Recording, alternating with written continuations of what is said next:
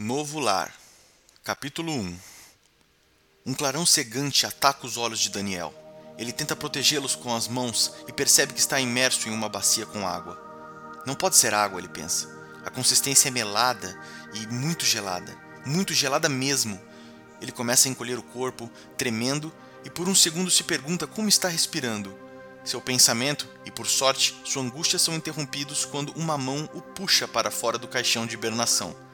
A ânsia de vômito é inevitável quando o tubo de 20 centímetros, usado para alimentação e respiração, é retirado de sua garganta. Ele tosse e se recompõe. Uma toalha cai sobre seus ombros enquanto a outra enxuga sua face. Ele abre os olhos e vê uma moça trajando um macacão branco com faixas vermelhas e uma plaquinha que diz: Equipe de despertar. O, onde estou? Extremamente confuso, ele olha ao redor e vê diversos outros caixões como o seu, com enfermeiras como a sua ajudando jovens, crianças e velhos, também perdidos como ele. Fique calmo, Daniel Correia Castro. Ela lê o nome escrito no caixão. Você é um dos colonizadores do projeto Gemini 2. Em menos de cinco horas irá chegar ao seu novo lar.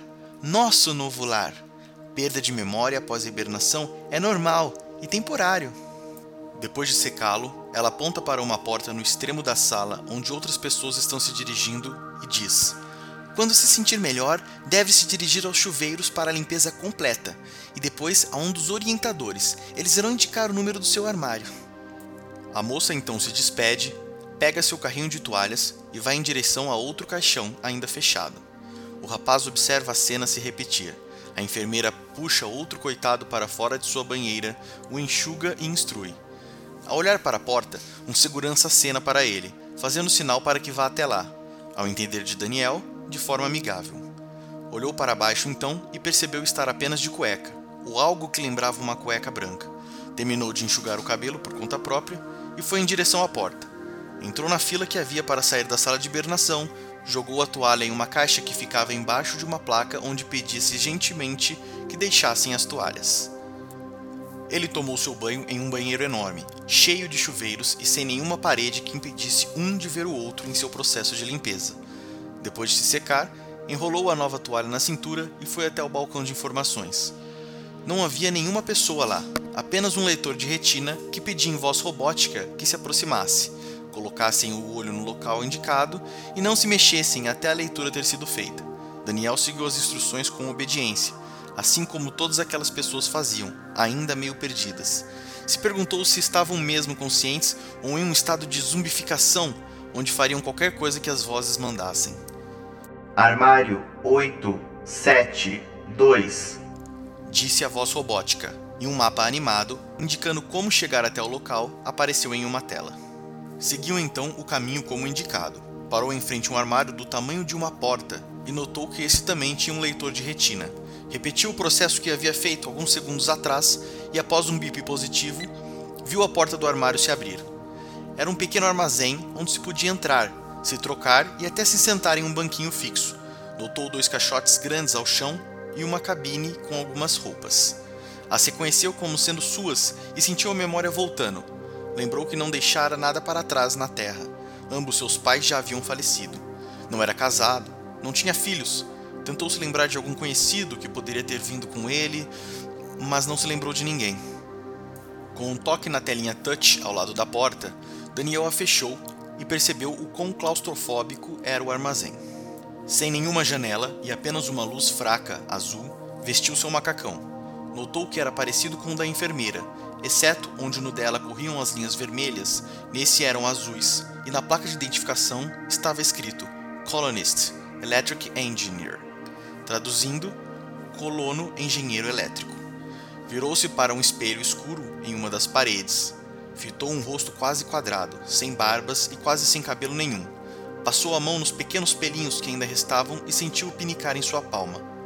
Vai crescer de novo, pensou chateado. Depois de calçar sua bota e colocar o relógio, deixou o resto de seus pertences para trás e saiu para o corredor. A porta se fechou automaticamente após alguns instantes. No corredor, ele seguiu o fluxo de pessoas, que agora pareciam mais acordadas e apressadas, e acabou chegando ao refeitório. Uma área gigantesca, cheio de mesas iguais àquelas de piquenique. Nos cantos da sala, a comida ficava exposta para que todos se servissem. Uma longa fila já estava se formando. Ao olhar para cima, viu as estrelas e percebeu que era a primeira vez que via o espaço desde que acordara.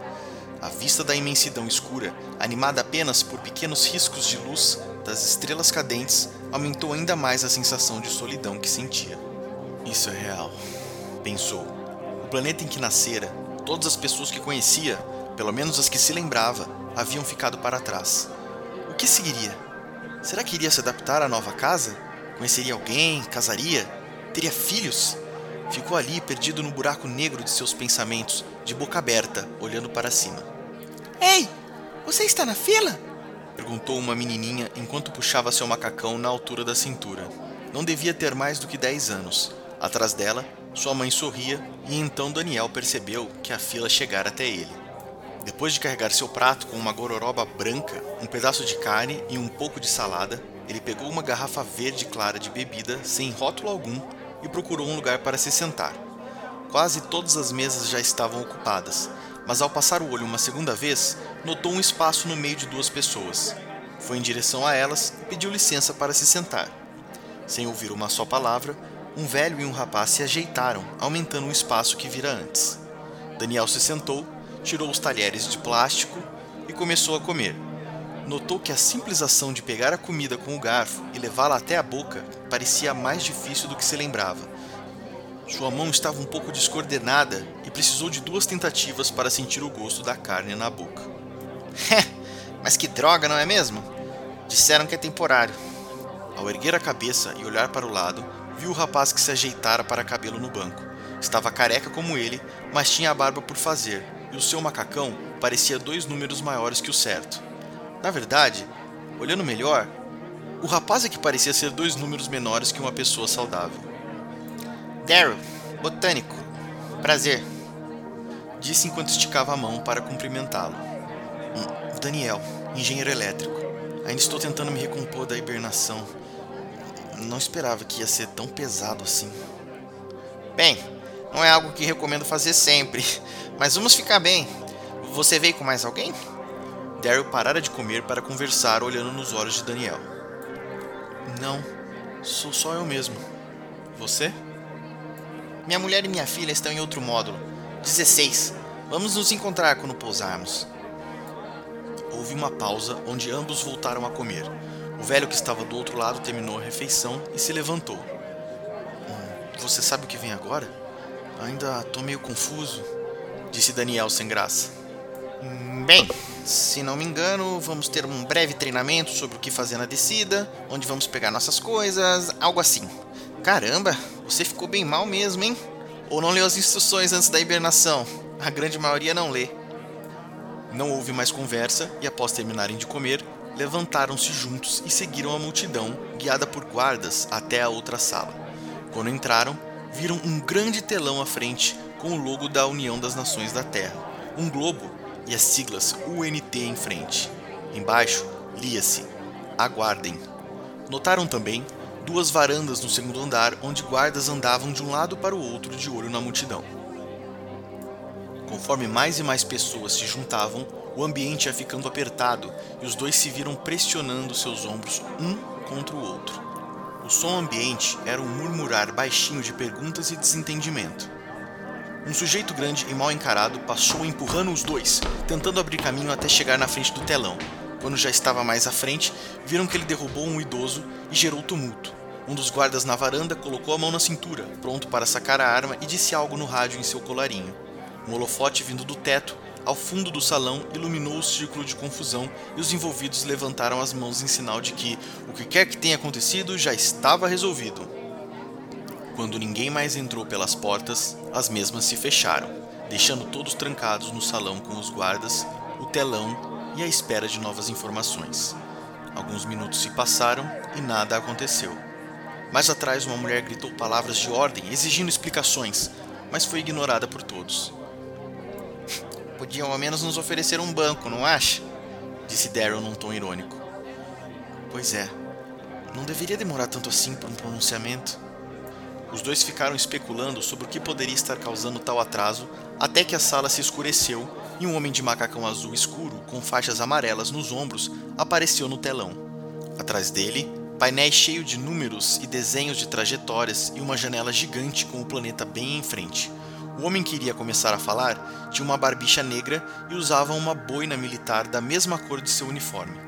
Do lado do peito, uma placa de identificação metálica com as iniciais de seu nome e sua patente, Capitão. Olá a todos os colonos. Sou o Capitão Robertson da UNT Gemini 2. Estamos entrando na órbita de Novo Lar neste exato momento. Nosso novo lar. Infelizmente, ainda não conseguimos estabelecer comunicação com a equipe de solo. Acreditamos que algum efeito nativo do planeta seja o causador. Enquanto verificamos e preparamos a descida, gostaria de informá-los dos procedimentos e a parte de vocês para garantir a segurança de toda a equipe. A expressão do homem era séria e calma mas o objetivo de passar confiança era constantemente quebrado por alguns tripulantes ao fundo, andando confusos de um lado para o outro ou tentando novamente estabelecer comunicação com a superfície. O capitão Robertson prosseguiu seu discurso. Todos os seus pertences serão entregues a vocês em solo. É importante levar apenas bagagens de mão para as cabines de descida. Após se acomodarem nas cadeiras e abaixarem os cintos, verifiquem se o mesmo está travado e seguro. As instruções duraram cerca de 10 minutos, e após o encerramento, o telão se retraiu em direção ao teto e deu lugar a uma nova porta. Ela se abriu e todos seguiram em frente. O corredor em que chegaram dava acesso às cabines de descida. Daniel e Daryl, como estavam próximos, acabaram entrando na mesma. Junto com eles, mais quatro pessoas se acomodaram, ocupando todos os assentos. A grossa porta se fechou e emitiu uma luz verde. Eles se sentaram próximos, esticaram as mãos ao alto para puxar a trava de segurança e a desceram até a barriga. Quando um estalo informou que estava tudo em seu devido lugar, Daniel, só para garantir, forçou-a para cima, mas nada aconteceu. Relaxou então e com a mão direita agarrou uma corda presa ao teto para apoio dos passageiros. Daryl, que estava bem em frente, tirou dos bolsos uma foto da mulher com a filha. Ei, vai ficar tudo bem, elas provavelmente já estão prontas, como nós, disse Daniel tentando animar o companheiro de módulo. Sim, eu sei. É só preocupação de pai. Você tem filhos? Mas antes que pudesse responder, Daniel sentiu uma sensação de zonzeira. Os pés começaram a levantar involuntariamente e a trava forçou contra seu peito. Não havia mais gravidade. A foto que o pai segurava instantes antes agora dava cambalhotas no ar em direção ao teto. Rapidamente, ele estica o braço e a pega no ar, guardando-a no bolso. Começou. Ele diz baixinho. Além do forte barulho do motor em potência máxima, tudo começa a vibrar. Primeiro, fraco, normal, depois mais forte e mais forte, e de repente um som alto, como uma explosão, e o módulo começa a girar loucamente. Uma mulher começa a gritar, um outro homem diz que algo não está certo. Claramente algo não está certo. Você aí do lado da porta! Consegue chegar do outro lado? Diz Daryl para um dos tripulantes. A janela de vidro é pequena e por isso é necessário que ele se incline um pouco, usando as mãos para se mexer na pequena folga entre a trave e a cadeira. A forte rotação e a falta de gravidade tornam a tarefa mais difícil do que deveria, mas ele finalmente consegue uma breve olhada e apenas diz: Meu Deus, não estamos mais presos à nave. Fim do capítulo 1